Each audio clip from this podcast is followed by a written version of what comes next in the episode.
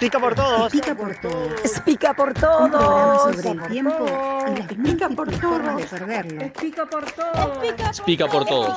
Un programa sobre el tiempo. Explica por todo. Explica por todos. Un programa sobre el tiempo. explica por todos. Explica por Un programa todo. sobre el tiempo. Pica por todos. Un programa sobre el tiempo y las múltiples formas de perderlo y de encontrarnos. Podés salir de tu escondite. Empieza Pica por todos. Si quieres romper conmigo la monotonía, vámonos a la costa. Tengo dos pasajes, no hagas las maletas. El taxi está esperando. Vente como estés, de cualquier manera. Olvidas del cepillo de dientes. Si quieres te presto el mío y el mensaje del contestador que diga que te has ido.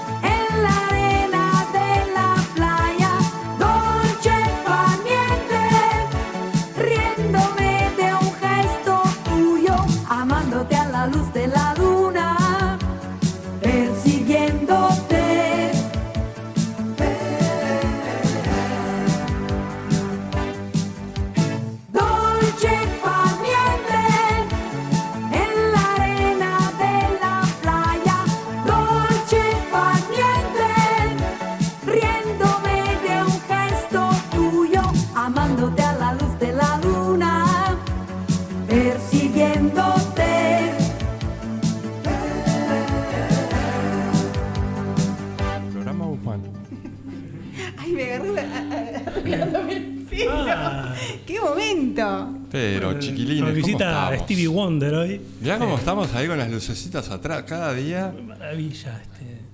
Cada día mejor. Muy bien. Sí, a está mí me gusta precioso, que vaya está precioso. variando, que se vaya dinamizando, eso me gusta. Pero bueno, bienvenidos, bienvenidas a este programa número mm, 20.000. 390.000 de Pica por Todos. Nuevamente por el Bloque Radio. Lo que sabemos que estamos en la tercera temporada. Tercer temporada. No. No, Chao, yo iba a decir segunda temporada, pero es tercer temporada. No, es tercera temporada, Roxy, ya. Impresionante. Sí, sí. Tercer año consecutivo que estamos aquí este, con Espica y en este caso con el bloque, ¿no? Por Con el bloque, radio. Multimedia nos pueden seguir con todos los programas que están en Spotify, En Spotify, en el bloque radio mismo.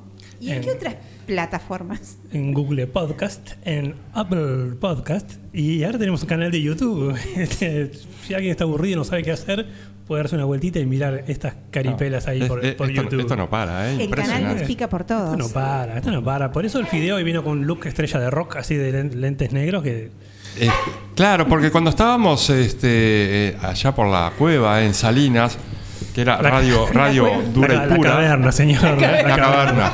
Bueno, se me mezclé con la historia de Platón.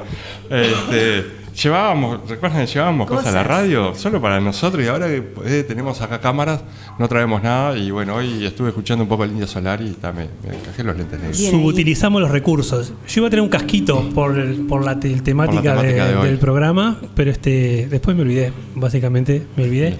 Pero bueno, este. Gus, bienvenido nuevamente. el muchas- hombre, este, el- el Muchas Lee Majors. gracias. Lee Majors. Steve Austin. Steve Austin. ¿Eh? Estoy esperando los 6 millones de dólares todavía. Este, vengo eh, integrando este, esta nueva colectividad humana de los modos cyborg, ¿no? Esta gente que tiene alguna cuestión tecnológica metida en el cuerpo, que este, que en realidad hay un hay un, un filósofo argentino que se llama César E. Asaki, me lo anoté, que tiene un libro que se llama Modo Cyborg. Y el tipo que hace, hace como tiene una investigación de cómo es la nueva humanidad depende tanto de la tecnología, fundamentalmente por los celulares, que es como que uno ya coloca toda su su- subjetividad dentro de un teléfono, Como y- si fuera una prótesis. como si fuera una prótesis, además como una memoria externa Como una totalmente. extensión casi del Una cuerpo, de la personalidad, de la memoria. Y que está como este fenómeno que cuanto más aplicación tiene el teléfono, menos funciones cognitivas comunicacionales como quieras, dejamos de hacer nosotros, porque lo depositamos. Yo estoy en la categoría más de los que tenemos un fierro metido en el cuerpo, pero bueno, este, tiene wifi. Este, Pero no es cualquier fierro. ¿Qué, qué, qué metal tenés ahí? Kryptonita. Eh, creo ¿Litio? Titanio. Titanio. Yo me confundo con el litio, claro, que está tan en boga ahora, El sobre litio todo en Chile. las baterías, ¿no? El litio para la batería. Sí, yo les conté que este, eh, fue a hacer la operación y bueno, me la hacía esta, estas clínicas privadas dentro de las mutualistas, ¿no? Que trabajan con el Fondo Nacional de Recursos. Y los tipos te dicen, bueno, sí, la prótesis es gratuita, ¿no? La gratuita te dura dos años y en el mundo no se usa más. Bueno, Ah, qué bueno. Bueno, muchas, muchas Gracias. gracias. Muchas Gracias, mañana. Gracias, FONASA. Y después te dicen, bueno, pero si no tenemos estas otras, y ahí despliegan como una, una lista de precios maravillosa que va de unas que son de dos mil dólares a seis mil y pico.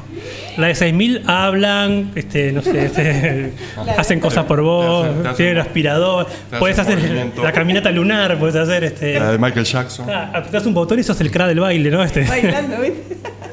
todo con la misma pierna, ¿no? Pero bueno, te estirás solo pasitos con una. Pero este, Te dan ganas de operarte la otra también. yo pensé aprovechar ya este y hacerme alguna prótesis más, este, eh, no sé, cosas Ahí va, así, como- alguna cosa más. Pero bueno, pero este, bien, re- retornando con muchas palabras eh, guardadas porque falté varios programas, entonces tengo un montón de palabras acá. Te mordías, escuchando Pica por todos de tu casa, te mordías. Claro, sí. Este, Pero estuviste ahí, presente, fui, fui una escucha más. No, y también nos rezongaba, también nos rezongó porque decía que estábamos muy desordenados y eso y nos tuvo que, nos puso, nos volviste un poco a- al orden. Bueno, esa- esa- Eso, eso es lo bueno que Eso tiene la inactividad, ¿no? ¿Eh? tomar distancia. Tomar Pero distancia. este seguimos siendo desordenados y nunca nos hemos presentado. ¿Para qué tenemos una cortina de presentación en este programa? Y, yo de- creo que para ver quiénes somos, quiénes son estos que y están después hablando les ahí. contamos quiénes nos visitan hoy. El operador hace señas con el pulgar. Me parece que no hay. Más. Vamos a probar, pero.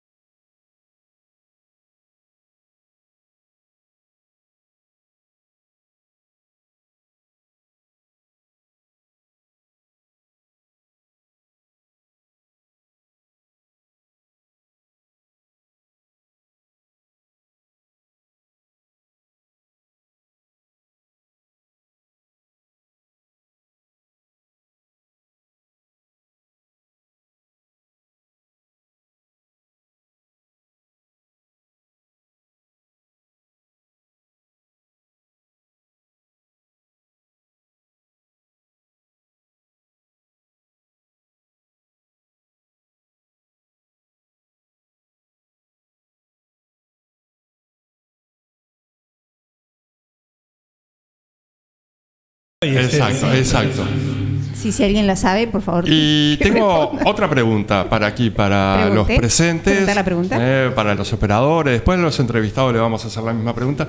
¿Qué, eh, ¿Qué categoría lúdica les gusta más? ¿La competencia, el azar, la mímica o el vértigo? Si Ah. tuviesen que definirse por alguna, a los, a los invitados del día de hoy no le vamos a preguntar, por- porque creo que tenemos claramente eh, cuál es el impulso al cual más eh, les gusta entregarse. En el caso de ustedes, Estas son, son las cuatro categorías que, diríamos... que eh, existen, que hay. no, no tengo ni idea, deben haber muchas otras más. Según una clasificación. Estas son las ¿no? que yo conozco, que es muy, muy, muy acotado mi conocimiento, pero... ¿Me las repite? Eh, ¿Vértigo? Vértigo. ¿Competencia? ¿Azar? ¿O mímica? Mímica. ¿Cuál les gusta? A mí la mímica. La mímica. Sí, sí, sí, me voy en esa. En realidad la competencia, tengo muy poca experiencia. me, encantó ver la poca experiencia que tenía una vez que competí de verdad y, y no podía creer que, claro, nunca en mi vida com- había competido hasta los 33 más o menos. O sea, competencia en un ámbito para eso, ¿no? O sea, uno compite siempre, todo todo el tiempo. Pero Ah, ¿todo el estando tiempo? consciente. ¿Todo el tiempo competir, Sí, todo el No me tiempo, todo el tiempo. eso. Por ejemplo, ahora estoy siendo muy competitiva. Estoy- te estoy ganando, por ejemplo, en este momento. Este, no, pero me gusta la- más la mímica. Me veo más como el payasesco, el imitar cosas, el actuar, eh, Mm. eh, disfrazarme, por ejemplo. A mí me gusta también. Sí, a mí sí. también. ¿Rotuno? Eh, sí, de competencia no compito ni conmigo mismo porque pierdo hasta con- conmigo mismo. Ah, pero perdés este, con la sombra. Con la sombra, sí. Este. Me ha dado grandes palizas últimamente. Me, me falta la dimensión ahí capaz que de cooperativa del juego, ¿puede ser? Eh, sí, ¿O no? sí, puede ser Eh, otra dimensión, pero bueno, creo que la- lo, lo- lo cooperativo puede atravesar todas estas categorías, Todas. porque viste Sí. que a veces a la competencia la desanclamos de la cooperación, pero si estamos jugando en un equipo, si es un deporte de equipo, las estrategias de cooperación en el equipo son fundamentales, aunque obviamente hay un supuesto rival enfrente, ¿no? Pero tal vez haya algunas estrategias puramente cooperativas que tengan que ver con el fenómeno de lo lúdico. Bueno, a mí me gusta competir, me gusta competir. este eh, Porque sé perder, ¿no? Básicamente. Ah, claro, pues, soy porque muy somos buenos perdedores, ¿no? Yo Pero la, la parte de la que- me gusta también, la costa más, más Disculpen que me meta, esa- así que lo saque de cámara. No sé si Eh, me están viendo ahí. Ah, hola. Ahí te estamos viendo. Operador. Tengo- sí, tengo problemas con la presentación, así que no los voy a presentar. Tengo para ofrecerles a cambio ponerles una canción. Bueno, Podemos, podemos erradicar la presentación de este programa, ¿no? Si no nos presentemos Ya no nos presentamos más y la gente ya nos conoce. A mí me pasa por la calle y la gente me habla mucho de Spica. Creo que ya no hace falta Eh, el si, tema de la si les presentación. parece, lo que voy a hacer es este, les presento una canción. Y ¿Cómo no? Con eso quedamos. Me- A mano. Usted manda. Una canción que se estrenó el video esta semana eh, de Divididos se llama San Saltarín. Qué lindo. algo tiene que ver con el programa de hoy. San Saltarín. Una primicia, una primicia de Explica por Todas.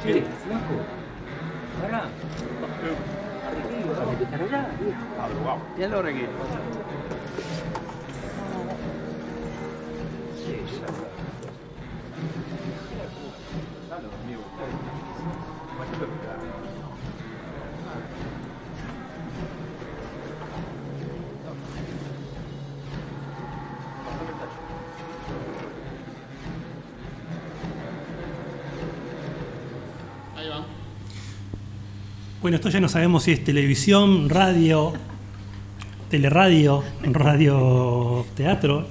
Este, Y un poco de cada cosa, tal vez. Este, seguimos acá el bloque radio. Hoy, Es radio verdad. hoy somos un cuadro de fútbol 5 con suplentes y todo, una maravilla. Mira, si le seguimos el, el tiro a, a saltarines, hasta podemos como hacer un pequeño movimiento acá, ¿no? Muy bien, se agradece saltarines, Jacqueline, ese operador actualizando. Muy bien. Y saltarines, saltarines, hoy tenemos varios saltarines, ¿verdad? Tenemos O invitadas. con invitados. movimiento seguro. Estoy seguro. Muy bien, tenemos a Lara, que también nos está acompañando hoy, y a Guzmán, que lo tengo acá, Guzmán Fayet, y Gonzalo Rivas a- aquí a mi derecha.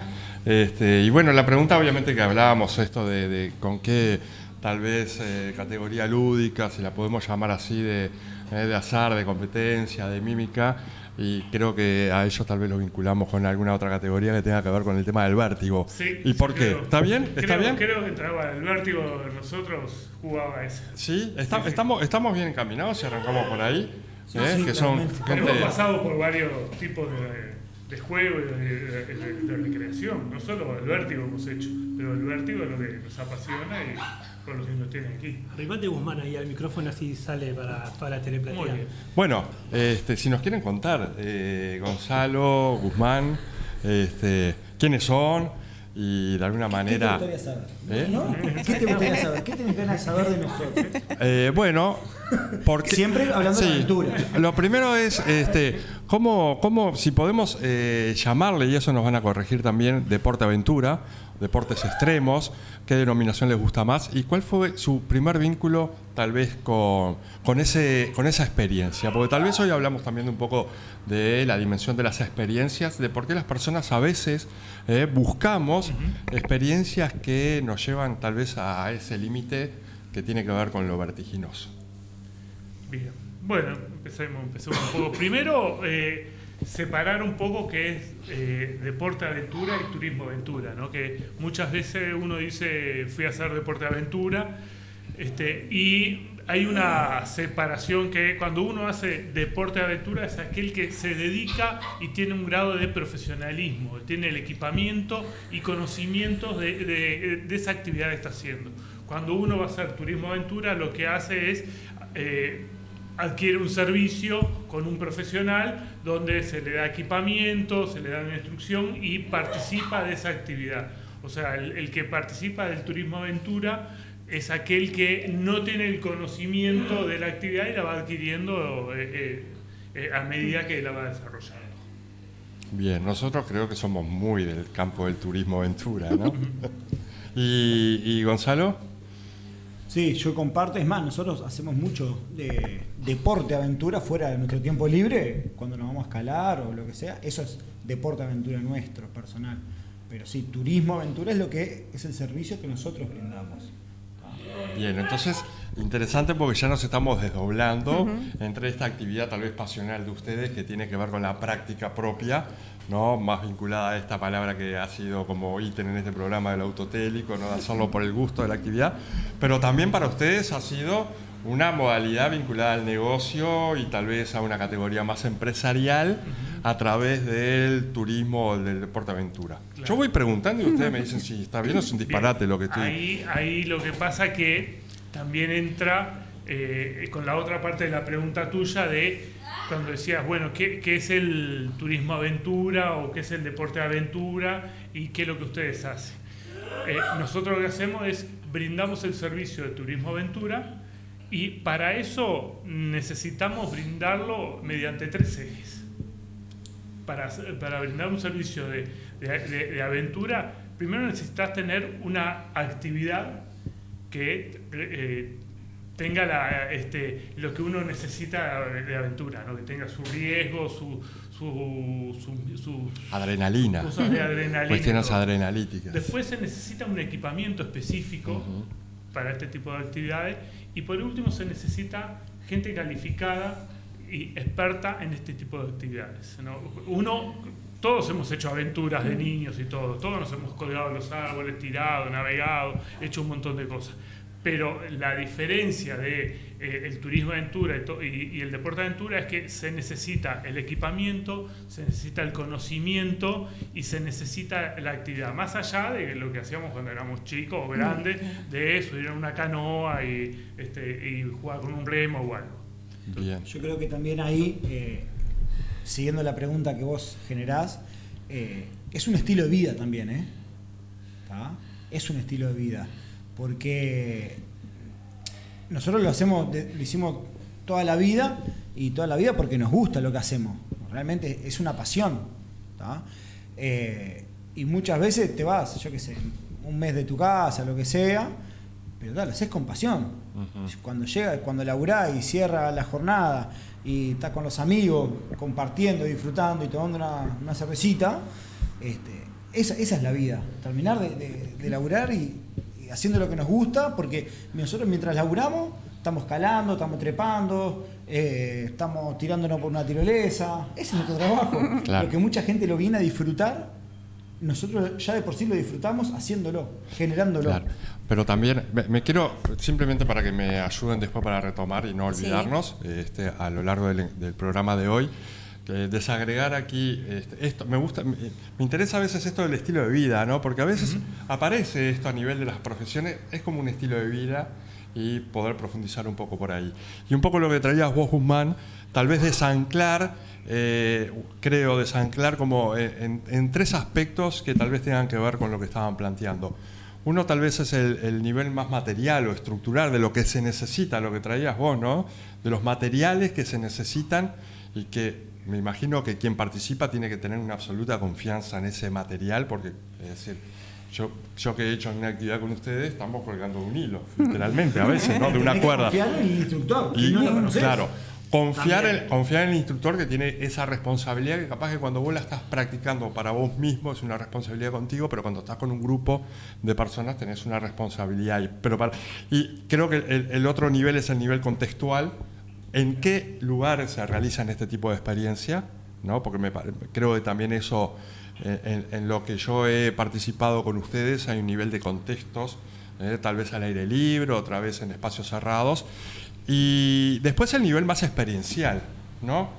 Esto que traías vos, bueno, ¿cuál es la experiencia también que va acompañada de esas actividades que ustedes practican o que ustedes ofrecen a determinados grupos, ¿no? Para tener en cuenta tal vez, porque en algún momento esto, me imagino que la tecnología debe haber aportado mucho en el desarrollo de los materiales que ustedes trabajan.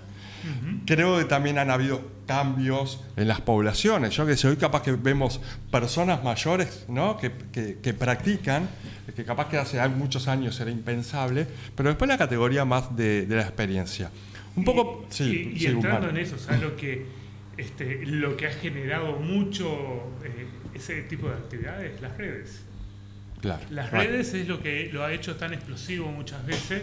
Empezando en su momento, eh, muchas veces me preguntan, bueno, ¿cómo nació el turismo de aventura acá en Uruguay? Y de alguna forma el turismo de aventura eh, visualmente nace cuando llega el cable eh, a, Uruguay y la gente entra a ver programas de aventuras y gente de Discovery, cosas, gente colgando. Y después se fue transformando y hoy en día las redes, la gente que se saca fotos, la gente que, que sube en Instagram, que en Facebook y todo, este, necesita muchas veces esa cuota, mostrar alguna cuota de, de- de lo que ha hecho diferente y todo, y ha aportado mucho eh, un público que busca, por algún lado, por cuestiones personales o también por, por sentirse que, que puede generar esa, generar esa adrenalina, busca y eh, participa en este tipo de actividades. Te quedé mirando así porque algo que queríamos eh, a conversar con ustedes era hacer como una línea del tiempo, ¿no? vinculada a un poco a la historia ¿no? de esto, de cómo, cómo llega el deporte aventura a Uruguay, si han- si- qué, qué tipo de experiencias habían tal vez hace años, no sé, uno lee del surf que se practicaba en los años 50, en los 60, ¿no? por ejemplo en las playas de Montevideo, y hay una historia ahí que, que, va, que va surgiendo, y, y esto, ¿no? ¿Cuál fue, el- ¿cuál fue su primer contacto? Con este universo, con este lo que después se termina convirtiendo en un estilo de vida, eh, pero como si pudiéramos organizar una línea temporal de, ¿no? de un, tal vez un principio y, y después llegaríamos un poco a este presente de eh, en donde están anclados hoy ustedes. Y después vamos al futuro también. Y después por supuesto. proyectamos. Ah, ahí está, está, está bueno. si, si, si tenés que hablar de historia del turismo aventura, eh, ahí te puedo decir de, de mi experiencia que tengo acá en, en lo que desarrollamos. El que te puede hablar con patente de la experiencia y de cómo inició es el muchacho que está ahí.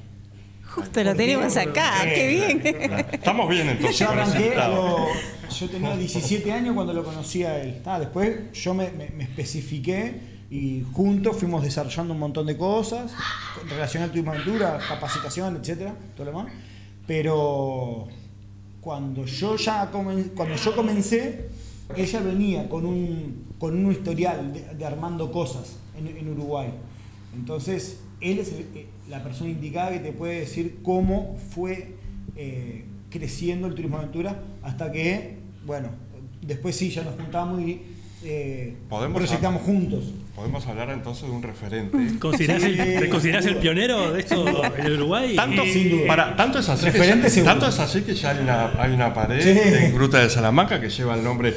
Con tal el detalle, porque no me acuerdo el nombre Hay, específico. hay una, es una, una actividad, se llama Vía Ferrata, que consiste en ascender una, una pared de piedra, como llamarlo, por peldaños. ¿tá?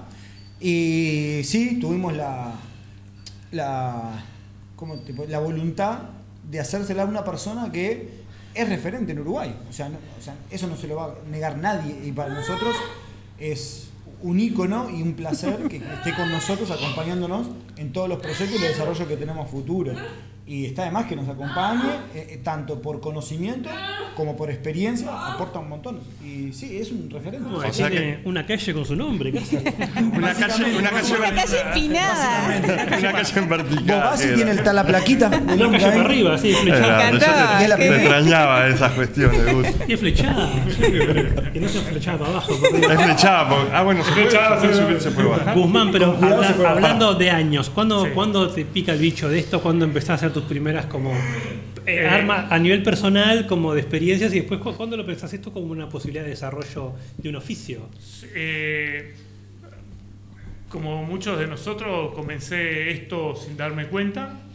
Eh, este, haciendo, yo trabajaba en los scouts, después como educador del INAU y todo, y siempre uniendo actividades eh, de, de recreación con, con cosas de campamento y con canoas y con, con distintas actividades que eh, no- no- no, a mí no me llevaba tanto el juego, pero me llevaba más este tipo de cosas. Y poco a poco, eh, yo después me fui a vivir un tiempo, estuve un año en Chile y, y ahí estaba en una empresa donde este, ha- había cierto, cierta dinámica de trabajo de campamento. Otra escala, además, ¿no? y en un Eh, sí. Y en momento este, yo iba viajando en un, en un ómnibus y dije, yo voy a volver a Uruguay, voy a, me voy a dedicar a la, a la aventura, a la recreación y a la aventura.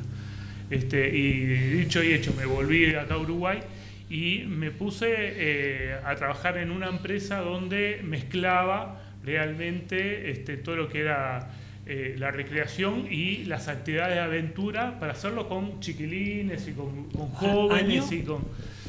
Año 94. Año 94. Y, y- y vuelvo a decir, habían cosas de aventura acá, este, eh, eh, pero eran cosas muy, muy básicas y que- muy rústicas que no sé, nunca se pensaba en la seguridad o en el peligro Sí, o lo claro, que podía sí, pasar. ¿no? Claro. Este, todos teníamos una mochila fix y, y carpas esquiavo y, y nos íbamos de campamento y todo. Pero, Hicimos barbaridades arriba de canoas, ¿no? Sí, Eh, pu- puentes monos con chaura, cosas así. Sí, sí. Y después poco a poco volví y me dediqué a esto y después tuve la, la oportunidad de, pa- de integrar el equipo de Uruguay para las competencias de aventuras extremas. Como atleta. Como atleta. Este, entonces ahí también estuve como competí, competía este, y para eso Discovery, eh, haciendo lo, lo que era la Eco Challenge en Uruguay, y para eso Discovery nos exigía que teníamos que profesionalizarnos en un montón de cosas. Para eso eh, lo que hacía era, nos pagaba, nos pagó durante un año cursos para ir a Argentina y hacer cursos de escalada, de glaciares, de montaña, de rafting. Linda de- changa, linda changa. La pasamos fantástico. Por algo no lo soltó más el tema, ¿no?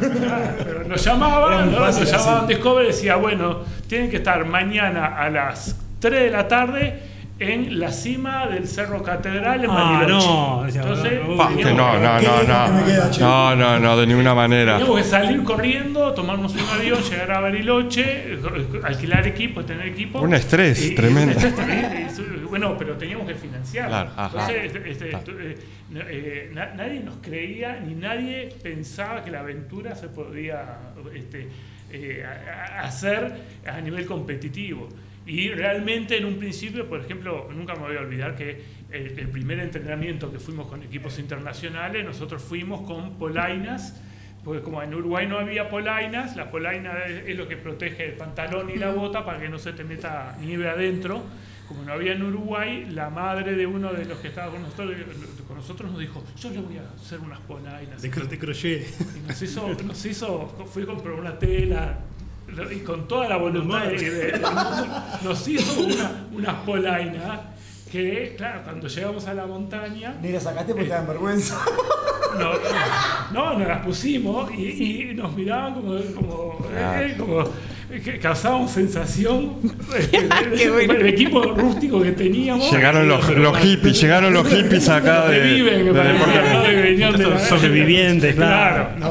Y todo nuestro equipo era así y todas nuestras técnicas eh, era así. Poco a poco nos exigió eh, que eh, tuviéramos que irnos profesionalizando en cursos, en actividades, en competencias. Hoy en día ha cambiado mucho todo.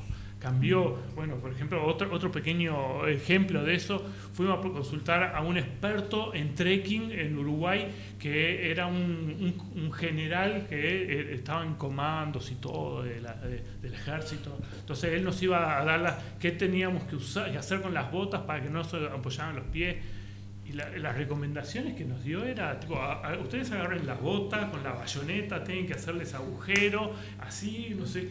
Y, y eran explicaciones de, De- este, de milicos. de milicos, y tan básicas, tan... De la guerra grande era eso. Este, y agujerear la bota, ¿te parece? Y, era, este, y poco a poco, realmente eh, hemos evolucionado. Hoy hay mucha gente que se dedica a la aventura, gente que tiene mucha experiencia, gente que, que realmente eh, se ha profesionalizado. Hay mucho equipo que ha entrado a Uruguay y hay actividades que para hacer eh, en todo el país. Entonces, este, hoy en día la aventura es algo que eh, mu- mucha gente practica escalada, por ejemplo. Se impresionaría la cantidad de gente que se sube, eh, va a los cerros con arneses y cuerdas y hay eh, distintas paredes escaladas para escalar con, con las vías y todo, todo armado y usar escalar. O gente que, que hace canotaje, o gente que hace bicicleta, mountain bike. Trekking. Eh, Trekking. Trekking, ¿no? Hay mucha gente, gente que hace. ¿Cuánto hay? este, muchos uruguayos que hacen montaña y se dedican a la montaña, pero lo que pasa que este, Uruguay tiene como que eh, una muy poca difusión en ese tipo de, de actividades y eh, también le ha jugado muy en contra de que uno dice, bueno, Uruguay no tiene el- los lugares para ese El contexto. ¿no? La- el contexto Ah, natural no, tal no hay vez, ¿no? montañas geografía. altas, no hay, no hay ríos de aguas blancas para hacer rafting y todo. Pero viajan, ¿no? Pero hacemos lo que podemos con lo que tenemos. Sí. Eso Bueno. es válido. Sí, sí. Eh, y, nos, y viajamos, nosotros, por ejemplo, con Gonza, viajamos muy seguido a Argentina a hacer cursos y todo eh, de, este, de seguridad, de primeros auxilios, de montaña, un montón de cosas que... ¿No dijiste la parte que, eh, que te cambió la vida cuando me conociste en el turismo de altura? Eh, Eso no lo dijiste. eh, sí, Comentalo, no, porque yo te iba- para adelante. iba- Yo iba te a di para adelante. Comentale para- lo otro. iba Ese fue otro hito en la vida de Guzmán. Claro, ¿por qué no cuentas eso? Terrible salto. Era cuando lo iba a abrazar y ¿Qué, todo. qué disparate, vos? Es que dejamos al final. Ah, Era cuando ok. lloraba, nos abrazaba, decía, qué bueno, ahora que vas a ser padre por segunda vez. Este, no, está bueno capaz que este, genial este, este contexto en una línea del tiempo que, que trae Guzmán y después tal vez cómo fue implementar eh, toda esa experiencia eh, eh, en el contexto de Uruguay, ¿no? Y cómo fueron tus primeros pasos. Obviamente que después cambió mucho cuando conociste a Gonzalo y se fueron pasos agigantados. No, no, no, Salto al vacío. Totalmente. sí. Este, Pero- pero, bueno, yo creo Con que, ta- arnés. que- creo que tanto que fue una actividad, digo, yo te he visto trabajar con, con, este, con muchas personas y, oh, y has, has contagiado tanto que después han derivado en empresas tal vez paralelas vinculadas a- al, al campo del turismo aventura o del deporte aventura, ¿no? Pero eso lo conversamos después de un temita, operador. Tan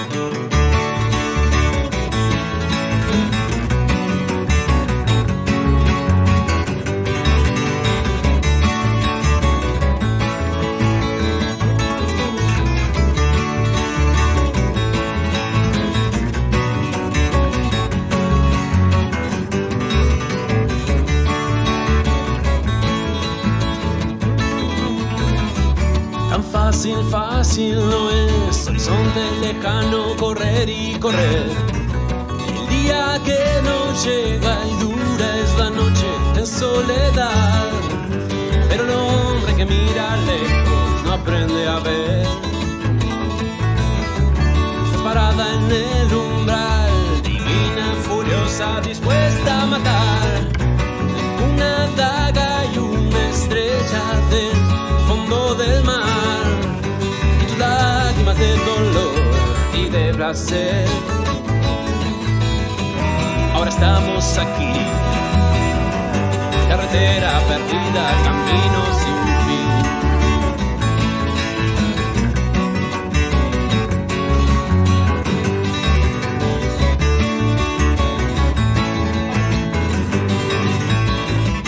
Se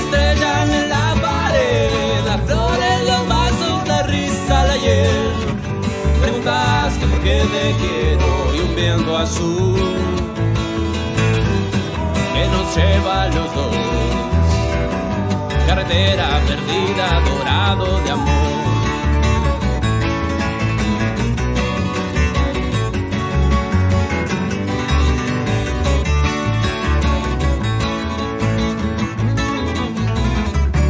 Conozco al boxeador que besa la lona y escupe la cruz. Se arrastra hasta la esquina y susurra al oído de su entrenador. Agua fresca en las heridas, pide por favor.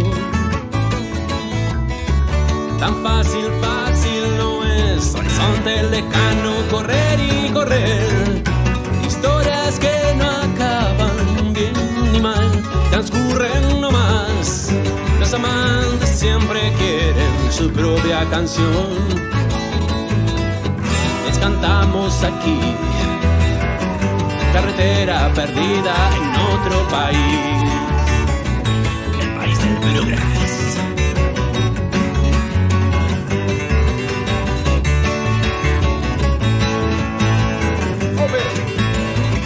Se estrellan en la pared, las flores, los vasos, la risa, la hiel. Preguntaste por qué te quiero y un viento azul que nos lleva a los dos. Carretera perdida, dorado de amor.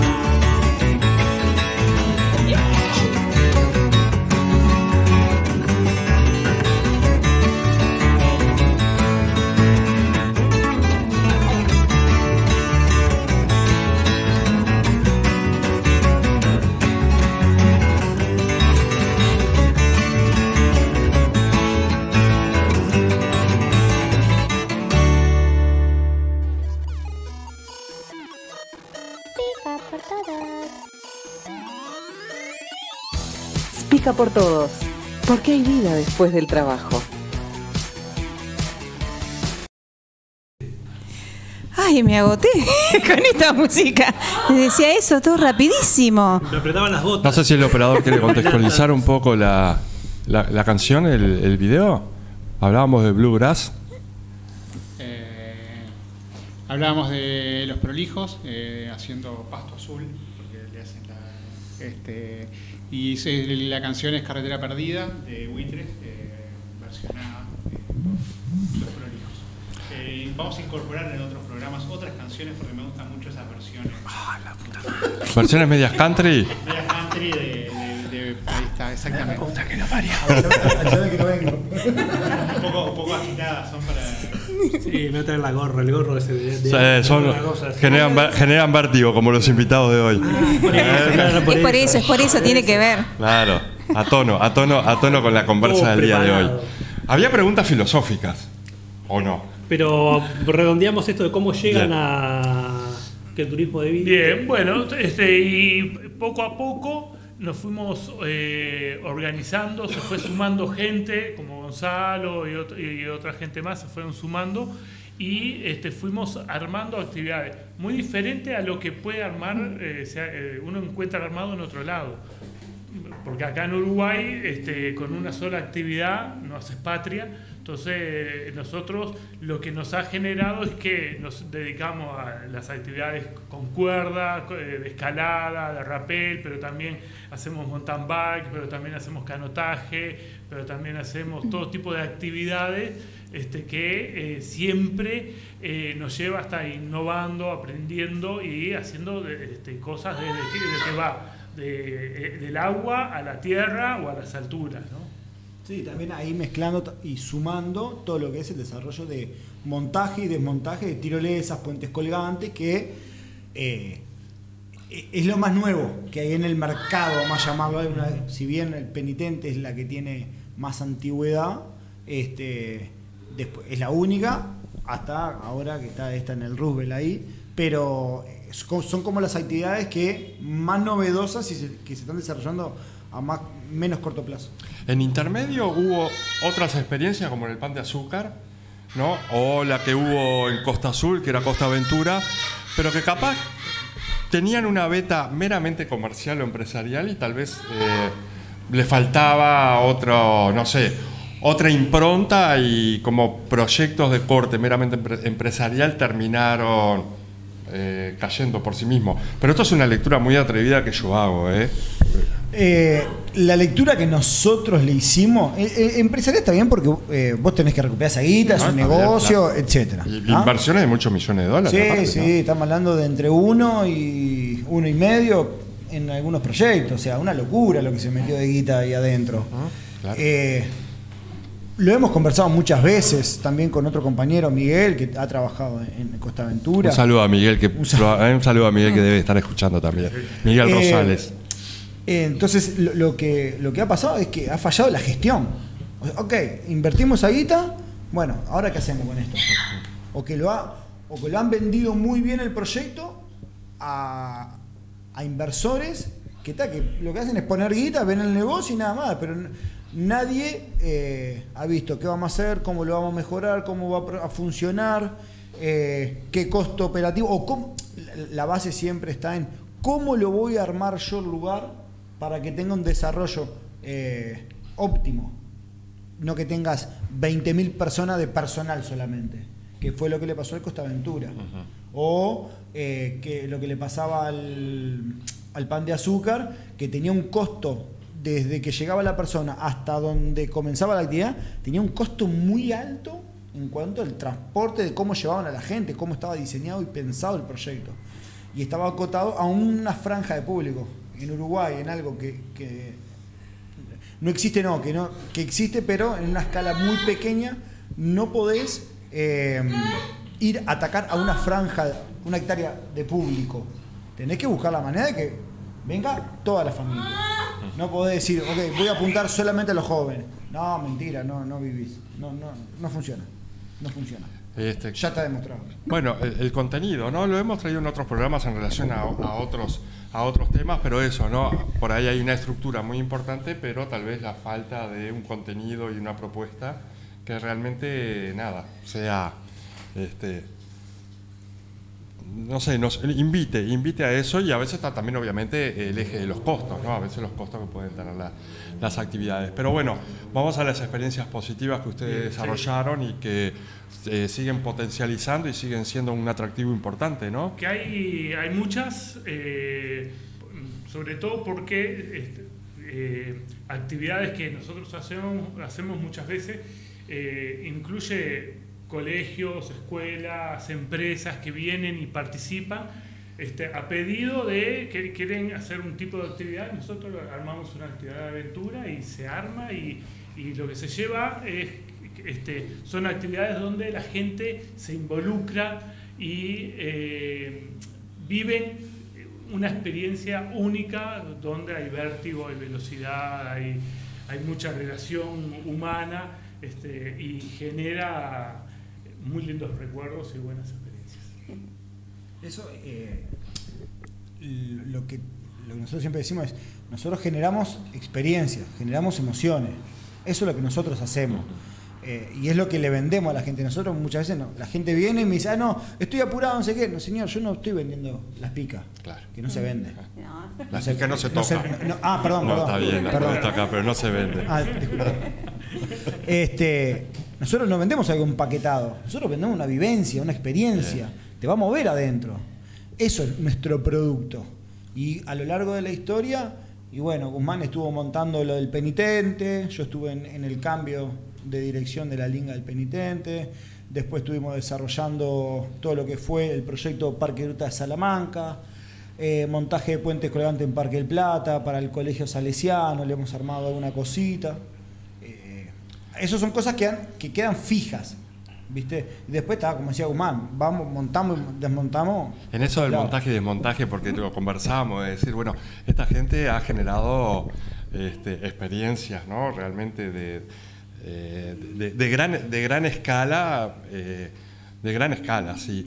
¿Cuál, cuál fue de, de esas eh, actividades que ustedes tuvieron que, que les invitaron a, a generar y que ustedes tuvieron que ofrecer? Eh, les generó como muchos desafíos. Yo recuerdo algo en el hotel, por ejemplo, Guzmán, no sé si fue esa, pero simplemente en el hotel, eh, en el hotel de Punta del Este, ¿hubo alguna actividad o Eh, Trabajé para todos los hoteles. Punta para del Este. No, pero bueno, yendo a esto, ¿cuál fue la que más desafió? argentino, No, hubo- lo que pasa es que eh, ahí, eh, eh, acá se mezcla un poco en este, cuál te desafió más, ¿no? o, eh, o- o cuál generó más. Eh, Las dos, la- las que quieran contar. Hay, ¿no? Este, por ejemplo, González que tiró ahí, eh, eh, este, en el Argentino Hotel una vez hicimos este, una actividad donde estaban todos los niños jugando afuera para los Reyes Magos y era toda una búsqueda del tesoro y eh, en un momento cuando no, ya no, no encontraban a los Reyes Magos, no, no aparecían por ningún lugar, cuando todos, eh, la cantidad de chiquitines levantan la vista para arriba, los tres Reyes Magos se asoman los pretil de arriba del hotel con las bolsas de los regalos y nos tiramos para abajo haciendo rapel y este, la, la cara de felicidad de los niños y todo, haciendo, eh, viendo los Reyes Magos bajar con todos los regalos. Un comando de Reyes Pero la anécdota de esa es que estábamos bajando con una compañera, éramos Guzmán yo, Guzmán yo y Cecilia Montes. Que Sí, hay que decir. Están robando el hotel. Estamos bajando y le viene un ataque de pánico. ¡Ay, qué momento! Entonces, Guzmán estaba al lado de Cecilia y le, le hacía la cabeza. La gente abajo disfrutando. ¡Ah, Reyes Magos! Era parte del espectáculo, era parte, era parte del Y acto. Guzmán comiéndole la oreja a Cecilia, dale, vamos petiza, vamos petiza, vamos, dale, dale. Te corto la cuerda. Baja, baja, dale. Nadie se enteró de nada. Bueno, pero esa situación te se deben enfrentar con frecuencia de cuando una persona dice, bueno, me voy a hacer esta, esta actividad y después te encontrás en una altura y decís, no, no, no. Ahí Claro. Deben trabajar mucho la psicológica, la confianza, ¿no? Sí, sí, sí, Porque esa es parte de la dimensión de la experiencia de que quienes vamos a participar de esas actividades nos enfrentamos, ¿no? Los miedos, y tiene que ver también con la categoría de la experiencia, de que uno después que rompe esa barrera al miedo, al vértigo, no sé, al vacío, a lo que sea, siente como una satisfacción, pero Es que es lo pero es un paso difícil, ¿no? Es, es el encontrar en Bien. este tipo de actividades, eh, cada uno encuentra sus propios límites. Y no, no tiene que ser altísima la, la tirolesa o la cuerda donde está o, o la bicicleta a toda velocidad. Es la búsqueda de límites personales y es el enfrentarte a tus miedos y eh, el- eh, en ese enfrentamiento ha- hacer el esfuerzo para superarlo y a- log- lograr llegar y sentirte bien contigo mismo porque lo, lo- lo Porque lo lograste. Nosotros siempre, ahí es lo que hablábamos recién, eh, nosotros lo que hacemos son generar esas emociones. Nosotros provocamos eso. Y lo- eh, muchas veces embromamos que tenemos un posgrado en psicología, ¿no? Porque muchas situaciones Claro. que se pueden convertir eh, en algo que te tranque la actividad o que eh, la persona ya la empieza a pasar mal, colgando, las resolvés eh, haciéndole la psicológica. Y, ta, y, y lo que- y te queda, aprendés por experiencia, aprendés dónde tocar, qué puntos to- tocar para que la persona desbloquee y puedas bajarlo. Porque es mucho mejor eso a que un rescate y toda la historieta. Hay una, hay una dimensión de, mucho, de muchos aprendizajes ahí, ¿no? En esto de que ustedes trabajan con grupos, en esto de que tal vez han trabajado con empresas donde eh, intentan que equipos de- empresariales ¿no? colaboren entre ellos para superar determinadas barreras o determinados desafíos, ¿no? Como que son experiencias que se pueden llevar a diferentes, con diferentes intenciones, pero que tienen mucho esto también de qué, de qué habilidades, aprendizajes y a qué desafíos nos enfrentamos. Y ahí tenés el famoso team building. El team building, ahí está. No lo quería nombrar porque no sabía si era el, Sí. el- el concepto adecuado el... Nosotros a a los proyectos esos empresariales y de esa manera, lo que hicimos fue sumarle un coach. Entonces, cuando hacemos la actividad del rappel, del trekking o el desafío de socorrismo con la camilla y todo lo demás, eh, el coach lo que hace es un briefing. Ok, ¿qué pasó? ¿Qué vieron? ¿Cómo lo vieron? ¿Qué, sintieron? ¿Qué no sintieron? Hace todo un recupero de lo que se vivió en ese momento. Entonces, claro, la actividad se, se torna súper enriquecedora. Porque están hablando de algo que, de que lo vivieron, no de lo que podría pasar. No, no, es algo real, pasó. Sí, cuando vos decías esto de que fabricamos o motivamos a emociones, aparecen todas las emociones, así queda grande, ¿no? O sea, eh, es un clásico también que la frustración, poder eh, resistir la frustración, capaz que ahí lo progresivo, no sé cómo juega, pero no es simplemente las emociones todas divinas, si no estaría como No. asegurado, ¿no? Sino Al este... revés, salen las. Todo sale. Todo. El, el miedo sale a flor de piel. Es impresionante lo que genera. Nosotros probamos la película intensamente. Es- Todas. no, todas.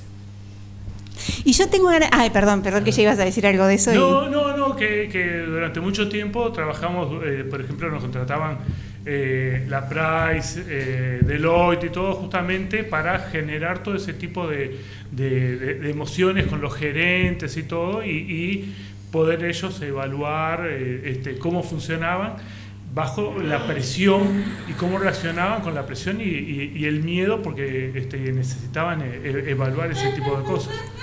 Yo quería volver ahí, en las filosóficas, digamos, a una palabra que ustedes trajeron y es lo de aventura, ¿no? Y me parece que ninguna definición anula otra, pero es como que si se fuera formando por diferentes caras la aventura, ¿no? Como si tuviera distintas maneras de definirse. Pero, ¿qué, es para ustedes la aventura? ¿Cómo ven la aventura? O sea, hay una cuestión de que te atrae porque la aventura te invita a cosas que vos no sabés, pero por todo lo que vienen contando, también esta aventura tiene mucho trabajo por detrás, ¿no? Entonces, cuando dicen aventura, ¿qué les viene o cómo la podrían describir, por lo menos de diferentes maneras, ¿no? De cosas que te atrae de la aventura. Es una pregunta filosófica muy profunda. Sí. Ah, Tenemos a nuestra, a nuestra filósofa filosa. Es de las buenas, es de las buenas. No, lo- eh, yo creo que a- acabamos un poco con lo que decía Gonza, de, eh, eh, es un estilo de vida. ¿no? Nosotros vivimos así, este, mezclando este, eh, todo este tipo de trabajo con nuestras vidas, pero a, a la vez es, eh, vivimos eh, buscando que estas experiencias también lleguen a la gente, pero nos lleguen a nosotros. por eso lo, hacemos, ¿no? Es porque queremos hacer ocho horas y ya fin de mes y todo, sino que como es eh, nuestra forma de vivir, la aventura es lo que nos, no- nos impulsa, es lo que no- nos dice, tenés que hacer esto, tenés que hacer lo otro, ¿qué podemos hacer? ¿Qué podemos mejorar?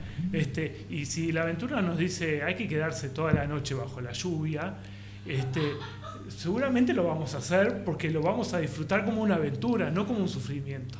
Yo creo que es un, este, por lo pronto yo vivo la aventura como un, un estilo de, de vida, de enfrentar, de enfrentar las cosas y de encarar la, la vida, ¿no? Este, con las cosas buenas que nos pueden pasar y las cosas, las cosas malas. ¿no? no siempre son cosas buenas, hay veces son cosas complejas. Que la aventura tiene eso del final incierto. Vos vivís como en ese. Otros lo viven de otra forma, ¿no? En, esa, en esa emoción, pero no sabes cómo va a terminar, ¿no? Que te gusta, te convoca, pero siempre algo que tiene que ver con el riesgo, con el imprevisto, que Eh, y sí. que ustedes lo tendrán súper calculado, súper ensayado, súper ejercitado, pero bueno, hay como un componente de riesgo. El azar. Y esto, bueno, no esto, el ataque pánico en el medio, la Sí. posibilidad que se rompa un- una cuerdita, que Y, alguien se y ahí está el gancho de qué, qué te lleva a que sea una aventura y de- que esté buena. Que Ujú. cuanto más herramientas tengas para superar ese, eh, eh, eh, ese problema que tenés, la aventura va a ser más positiva, este, va, va a salir mejor. Entonces, eh, e- ese es el... eh, Capaz uno le dice aventura porque es muy idílico, pero es el enfrentar el día a día, es el superar los, los, los problemas que tiene y encontrar siempre la vuelta y la solución este, para, para solucionar los problemas. Casi que son aliados los problemas, tienen que estar para. Claro, muchas veces, muchas veces. Sí, sí, sí, sí, muchas Yo te veces. quiero responder la pregunta. Y va. después me pongo filósofo, eh, eh, porque me gusta también. eh. Eh, es un estilo de vida seguro, seguro es un estilo de vida, ¿tá? porque varios han probado y han abandonado en el camino. Es mucha la pasión de, de- de desarrollar este tipo de, de- de- de actividades, desarrollarlas bien, con profesionalismo, de dejar algo para las generaciones que vienen atrás, eso seguro. Y lo otro, que para mí es hiper mega importante, es tener tiempo, disfrutar de, de lo que estoy haciendo y disfrutar del momento de estar en mi casa y, no estar estresado de que tengo que ir a laburar ocho horas, nada, manejar mis horarios, mis tiempos. Hoy no laburo y tal, bueno, está, yo qué sé, me quedo en mi casa tranquilo. Corto el pasto, arreglo el jardín, disfruto de mi hijo. Eso para mí es lo, lo- lo más rico que tiene este laburo. Que está, me encanta lo que hago. O sea, y, tengo una señora que me apoya, todo lo demás. Pero realmente tengo tiempo para, para disfrutar. Y eso está. Eso para mí vale mucho. Justo acá en el programa del tiempo. Estás en el programa el correcto. tiempo, ¿Qué momento? erizó ahí. Correcto. Sí, pero también está qué, qué, qué, qué diferente organización de la vida cotidiana que implican estos, estos tipos de laburo, ¿no? Porque bueno, eso de, es primero bueno de ser emprendedores, empresarios, que tenés que salir a buscar la voz del proyecto. Pero después, ¿qué es eso? Que puede ser un, un trabajo de una semana y que no estás en tu casa una semana y que estás decir, bueno, este, hijos, mm, no sé, lo que sea, parejas, otras rutinas, como que te condiciona la pila, también el, el formato de laburo tu otro tiempo, ¿no? Que, Sí, te- sí, sí, como- sí, sí. que sí, si no hay un grado de pasión ahí, es como de- debe ser terrible. Sí, eh, uno primero se tiene que desprender de lo de la vida común, que decía Gonzalo, las ocho horas y todo, tiene que aprender a, a- a disfrutar de, ese tiempo, el tiempo libre cuando lo tiene y cuando sobra, porque muchas veces de repente sobra, este, y también uno tiene que, este, que, que aprender a... Este, cuando está el trabajo de, de poderlo encauzar de la, mejor forma posible para que tam- este, no te complique eh, la vida, ¿no? Todos tenemos hijos, tenemos eh, eh, familia y cosas, y, y- y es muy complicado muchas veces. Es muy complicado, muchas veces no, no, se nos complica, y se, nos complica todo, este, pero bueno, es la aventura de la vida. Muchas veces no, no, no- hay horarios. Sí. Nosotros no es que eh, hay un evento y tal, laburamos 8 horas y está listo, cortamos 8 horas, bien, marcó y me voy. No, muchas veces o laburamos 2 horas o laburamos 10 horas O no cortamos porque nos agarró una lluvia, un temporal y tal. Y bueno, tenemos que laburar toda la noche y bueno, y está, y sí. Claro. Es que O sea, eh, es lo eh, que toca. eh, En, esta, en estas propuestas, eh, como las que ustedes realizan, eh, se desarrollan mucho en el tiempo de ocio de las personas, ¿no? Tal vez, obviamente también en las semanas, si son eh, grupos escolares, liceales, si son empresariales, pero deben haber laburado mucho los fines de semana también, ¿no? Entonces, Sí, claro. es, es este vínculo en generar eh, las propuestas justamente para ofrecer un contenido, una experiencia, una propuesta eh, en el tiempo de ocio de las personas, ¿no? Entonces a veces andamos medio... Verano y turismo, olvídate. ¿no? No, andamos a, andamos a contramano, hemos vivido muchos años a contramano de, de cuando la gente disfruta Muchos los fines. veranos trabajando metidos en, eh, este, con gente y todo, y no, y no, no poder vacacionar ni nada. Pero bueno, son cosas Elecciones que son elecciones. A mí siempre también me viene a la mente un libro que leí hace mucho, que todos lo tengo que haber visto, el de Momo. El de el Michael Ende fue, no, fue, ha sido mencionado en este programa. ¿no? El- el- Los ladrones del tiempo, donde a- este, que, uno termina haciendo un montón de cosas que, que no quiere hacer y cuando se quiere dar cuenta le, le están robando el tiempo y, y el, y el tiempo que uno invierte en la, en la vida es tiempo que realmente se lo están robando y no lo está usando. Entonces creo que está en cada uno encontrar eh, qué es lo que te gusta hacer y, este, y lo que haces y lo haces con ganas y cuando no estás haciendo eso, qué, qué es lo otro que haces y, y- te si- llena. y- y si te llena y si estás perdiendo el tiempo o no, ¿no? Entonces creo que ah, entra mucho todo, todo, todo eso. Fuimos profundos, ¿viste? ¿viste? Sí, sí, sí, me parece perfecto. Hay que, hay que... Eh, im- Nos tiramos con que- tirolesa acá y con todas las cuerdas de seguridad, así que...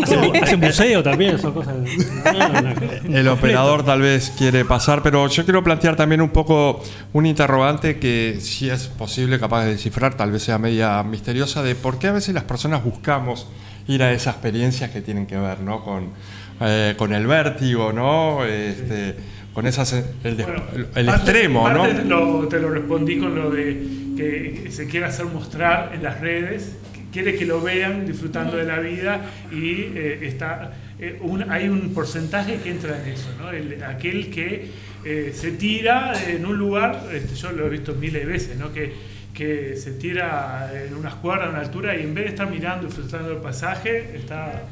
Claro, pero capaz que hay, algo más... Para mostrarlo y está... Allá capaz que hay algo más extrínseco Yo a la experiencia, ¿no? engancho con mi pregunta sobre el narcisismo de estos tiempos. Claro, Eh, claro. sí, sí, sí. Este, El operador va a opinar. Un poquito opinar lo- el lo- eh, sobre, el, sobre el aspecto. ¿Puede?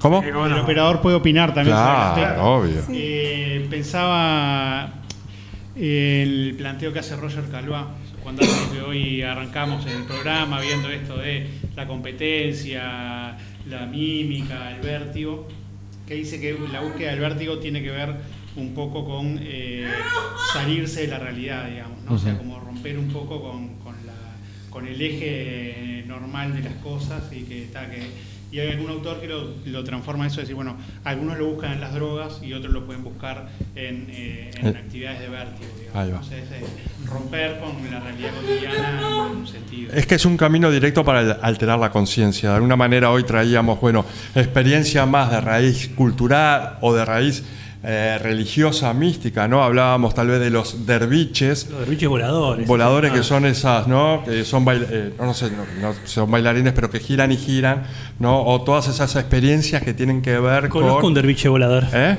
Conozco un derviche volador. Un derviche volador. Este, que supuestamente también te lleva ¿no? a una experiencia un poco más mística. Pero también desde, desde niños y niñas que, que contactamos con eso, porque los parques infantiles, de alguna manera, la infraestructura de los parques infantiles, tienen que ver con, el- con, con la cuestión del vértigo, ¿no? Las hamacas, El girar, girar y girar. eh, el que gira y gira, ¿no? Eh, eh, un largo etcétera, que es este, capaz que ¿no? es nuestras experiencias que tienen que ver con, con esto de lo, de lo vertiginoso, ¿no? De alguna manera. La escalada de las drogas empieza con las hamacas, es una de las Sí, que hay. claro, ta- ta- tal cual. Hay un cuento que es maravilloso de cómo una niña que se amacaba y se amacaba y estaba a riesgo de romperse la cabeza contra el suelo. El papá, muy inteligentemente, en lugar de prohibirle que se amacara, buscó una solución y puso un colchón abajo para que no se pegara. Entonces no le frustró esa cosa de, sobre la urgencia y el miedo, inculcarle que no podía hacerlo, sino que buscó la manera de que, y creo que fue que hice algo así como que le dijo que me tirara la cabeza para abajo para no pegarse, el colchón ahí no, y no, No le. Bueno, por lo menos esa vez lo salvó ahí. Y yo no puedo dejar de asociar esto de que es lo que ustedes hacen es de reducción de riesgos y daños, ¿no? Porque, claro, trabajando en tema de drogas, la reducción de riesgos y daños, el ejemplo que siempre ponía era como aquello de tirarse en, en- no sé, en una tirolesa, pero vos con el arnés, el casco y todo, ¿no? bueno, pero- Acá es al revés, este, en realidad ustedes hacen eso como centro. Eh, varias veces nos ha tocado hacer este tipo de cosas con gente eh, con problemas de droga y, este, y, y adicciones. Y a, a mí me, me ha, me ha pasado cosas es- es- este, fantásticas. Este, de, por ejemplo, de una vez llegó a una actividad donde estábamos y, y llega un muchacho que se baja al ómnibus, todo encapuchado, y to- to- todo, to- este, to- todo eh, con un canguro con las manos adentro y todo. Este, y cuando lo fui a saludar, el, muchacho me escupe directamente. Este, cuando lo miro, tenía to- todo, todo el rostro quemado. Así empezamos eh, ese día. Estuvimos tres días de campamento con todo tipo de cosas de aventura. Y cuando se va ese, ese muchacho, después de tres días, se había bajado el canguro, eh, se, da- se, va eh, dándome un abrazo este, y le había cambiado completamente todo porque había encontrado como otro espacio para, para interactuar este, y, eh, y- como que algo le había hecho un clic adentro, dentro de él. ¿no? Este, y, y ese muchacho como que este, eh, en el proceso del campamento, mientras subíamos a la plataforma y todo, este, dejó de, de responder agresivamente para este, este, eh, darse cuenta que le daba miedo de la altura y que estaba bueno charlarlo y si lo charlaba con- con- conmigo a ver cómo hacía y cómo era lo de colgarse y cómo te- tenía que parar. Y terminamos en una relación que este, a mí me, me- me llenó mucho el corazón este, y me dije, bueno, esto, esto realmente vale la pena, ¿no? Experiencias transformadoras. Totalmente, totalmente. O gente silla de ruedas o cosas así, ¿no? Que- Sí, ese es otro gran tema, ¿no? De cómo que vos nos querías contar. Capaz que vamos un poquito por tiempo también. Hablando de grandes temas, Una canción, ¿no? Sí, un gran tema que viene ahora.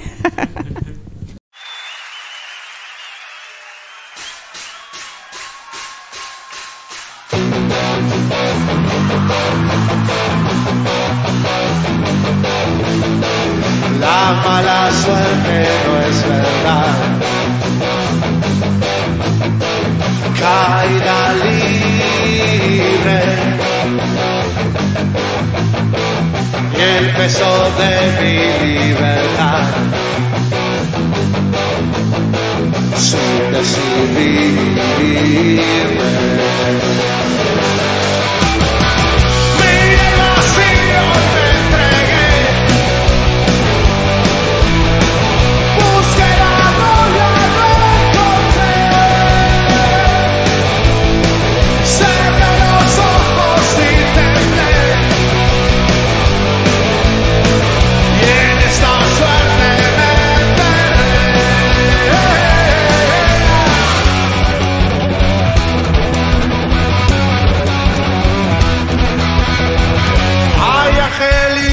Que me ves sin decidirme.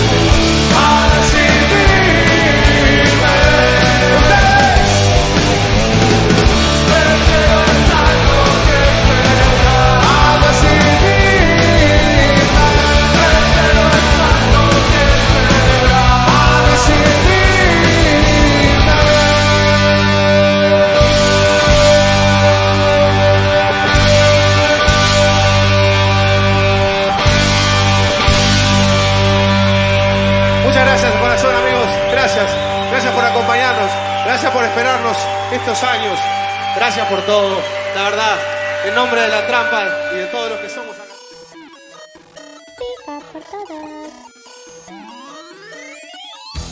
Pica por todos, porque hay vida después del trabajo.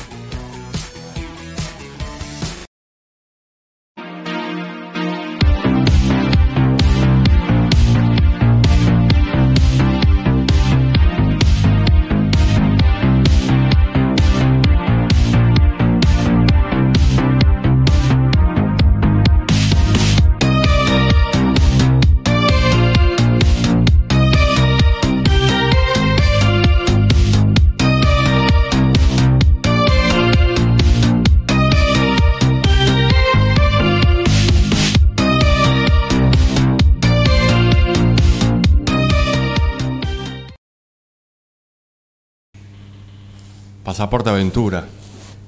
¿Qué era el video? Cuéntenos un poquito tal vez del video, Gonza. El video es eh, un proyecto nuevo que estamos desarrollando ahí en el Roosevelt. Se llama La Cuerda Parque de Destrezas. Eh, ahora montamos dos tirolesas de 120 metros cada una. Eh, y bueno, a futuro es continuar desarrollando puentes colgantes, juegos con redes, juegos de trepa. Convertir en ese espacio en lo que sería un, un parque aventura. Lo que fue en un momento el Costa Aventura, pero ahí en el Rubel, eh, con una gestión detrás eh, que consideramos que es buena. Por supuesto. Y ahí con apoyo de la comuna y eso es como... Sí, sí, la gente, la, la dirección del Roosevelt eh, están muy metidos en que el parque tome otra, otro vuelco y están apoyando fuerte, la, es la verdad, y estamos copados. Somos tres emprendimientos que estamos ahí y, y funciona. ¿Qué días están? Estamos ahí los fines de semana, sábado, domingo, seguro, feriados, y después eh, de, entre semana para empresas, grupos. todo. Nombrando Pica por Todos, hay un descuento.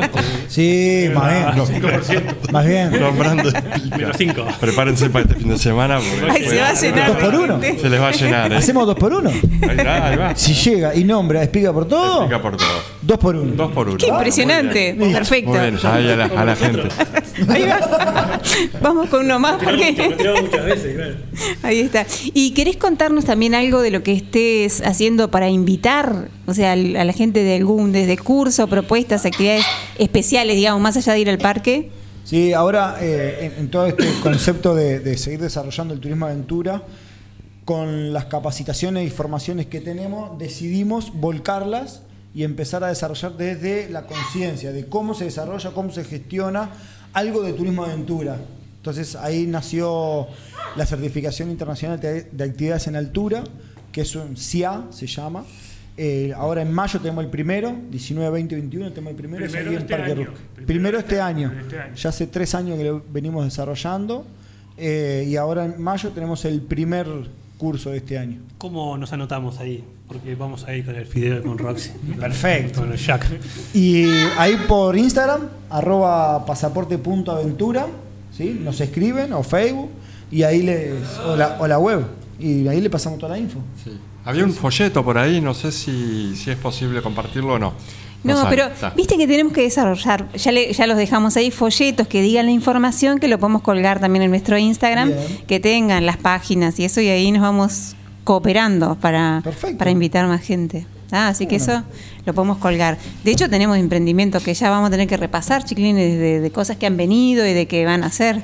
Pero eso lo, lo vemos. Y no sé, Guzmán, si tenés algo que nos quieras invitar, contar o, motivar, capaz que como gran cosa para por delante. No, este, que personas o grupos o gente que tenga interés en, armar algún tipo de actividad y todo, nosotros a las órdenes para, para, para armar una propuesta, un proyecto, este, siempre, siempre estamos ahí. O el, desa- el desarrollo turístico.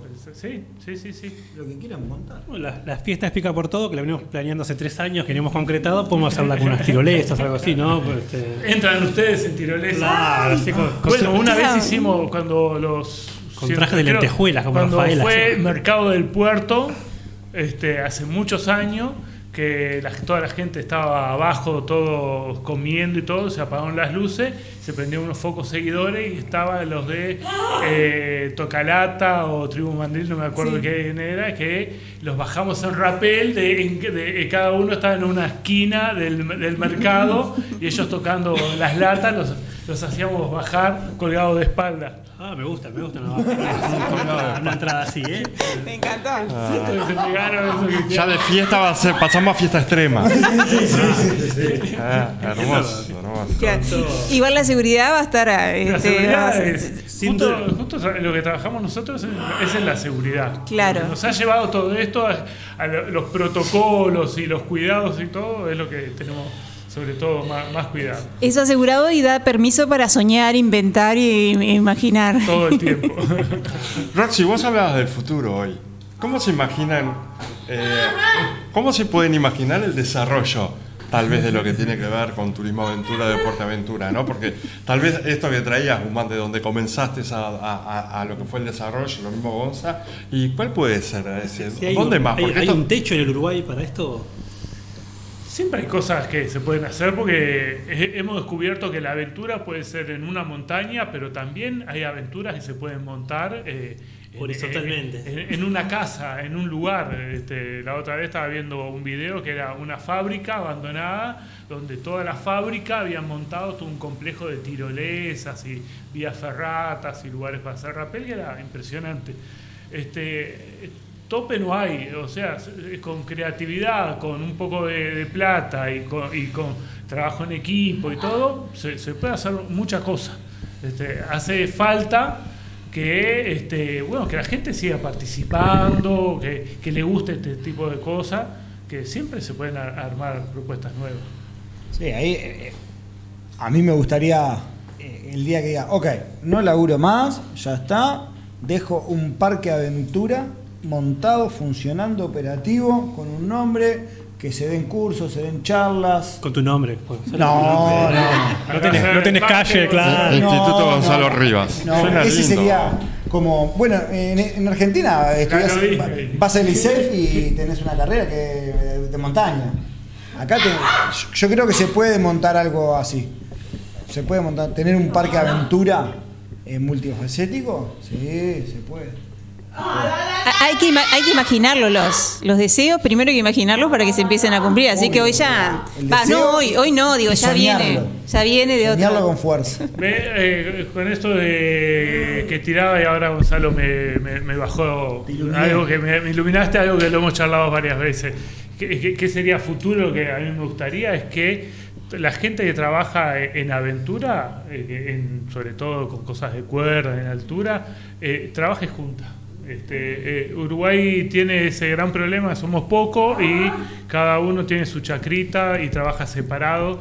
Este, entonces, creo que para que esto funcione es necesario que, eh, que, que la gente que sabe se junte y que pueda hacer lo posible para, que, para mejorar protocolos de seguridad, para mejorar propuestas de, que- con equ- equipamiento mejor para, para que los contactos funcionen. Yo creo que estaría bueno que la- toda la gente que sabe todo este tipo de cosas, sea en cosas con cuerda o náuticas o de bicicleta, pero de, de aventura, se junte y pueda armar buenas propuestas profesionales. Porque a nivel de, de política pública o de gobierno no hay algo que, que controle o más allá de los seguros que imagino que tienen, que controle o que por lo menos este siga un poco la gestión, que no depende únicamente como de- del, del talento de los que lo llevan adelante. Este, Eh, no hay eh, una- ha sido algo muy que ha estado abandonado a nivel estatal, no, Sin no ha habido tendencias nada, tampoco, nada. sí. Este, sin embargo, sin embargo,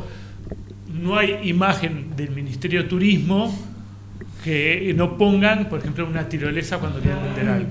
Claro. Se ven las publicidades, ¿no? Se ve. Todas, todas. Entonces es, es- es fantástico, porque to- todo, todo eh, siempre lo muestra, pero no hay nada, no hay, este, y cuando se han hecho este, intereses políticos o cosas que hay en la, en la vuelta, este, eh, eh, lo, eh, han serruchado el piso para que no se hagan cosas. ¿no? Entonces estaría bueno que eh, hubiese una propuesta realmente que, que la gente trabaje junta y que a nivel estatal o municipal y todo este, ha- haya gente seria que esté apoyando este tipo de Sí, o respaldarse entre ustedes también, porque bueno, también capaz que el nivel este de formación, de profesionalidad, eh, no ha generado como, no sé, ni- niveles de riesgo o algún accidente fatal, que se, porque ahí cuando pasa algo de eso, enseguida va a estar como todo el mundo mirando esto, sí, ¿no? sí, sí, Y sí, van a sí. aparecer los controles, como poder prevenir un poco eso Nosotros, eh, personalmente, Pasaporte Aventura eh, tiene un seguro.